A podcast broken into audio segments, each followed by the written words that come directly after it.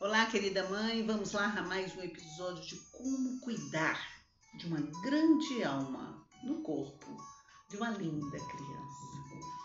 Hoje vamos falar de um assunto muito, mas muito pertinente para você que está sem saber como lidar com a desobediência da sua criança, que parece só piorar.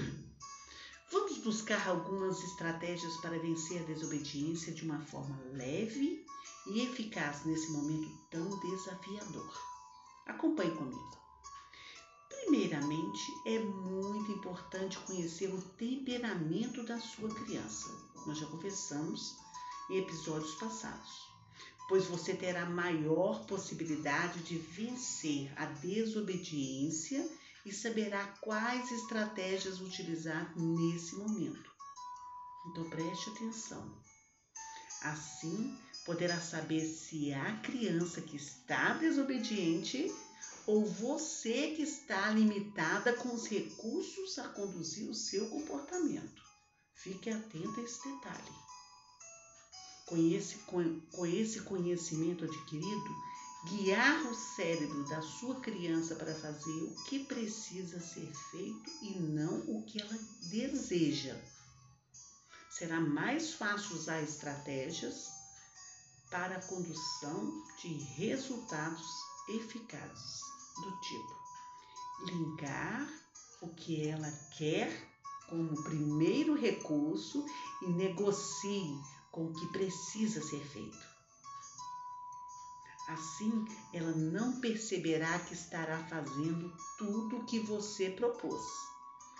Percebe que a forma da colocação muda todo o contexto? Aí você terá muito mais chances da criança te obedecer.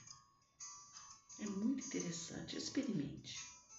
Outra estratégia para minar a desobediência é tirar de cena aquilo que não quer que brinque pois crianças são muito estimuladas no que vem. Então, observe o ambiente que a sua criança está.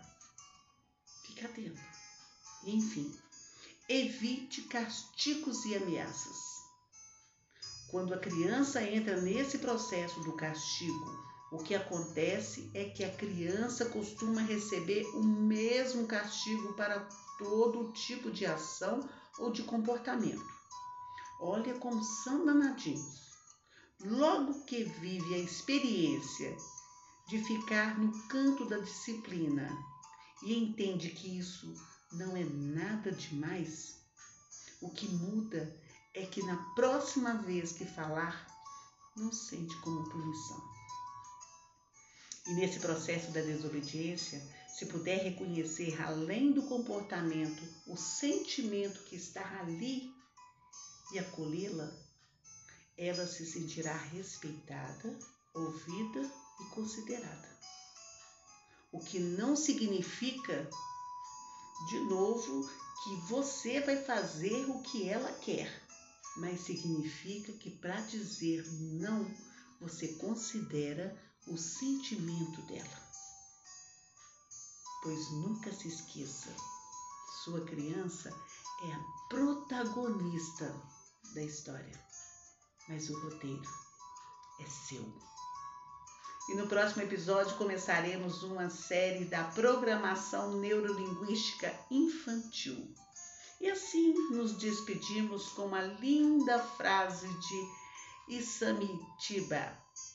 Criar uma criança é fácil, basta satisfazer-lhe as vontades. Educar é trabalhoso. Até a próxima. Gratidão.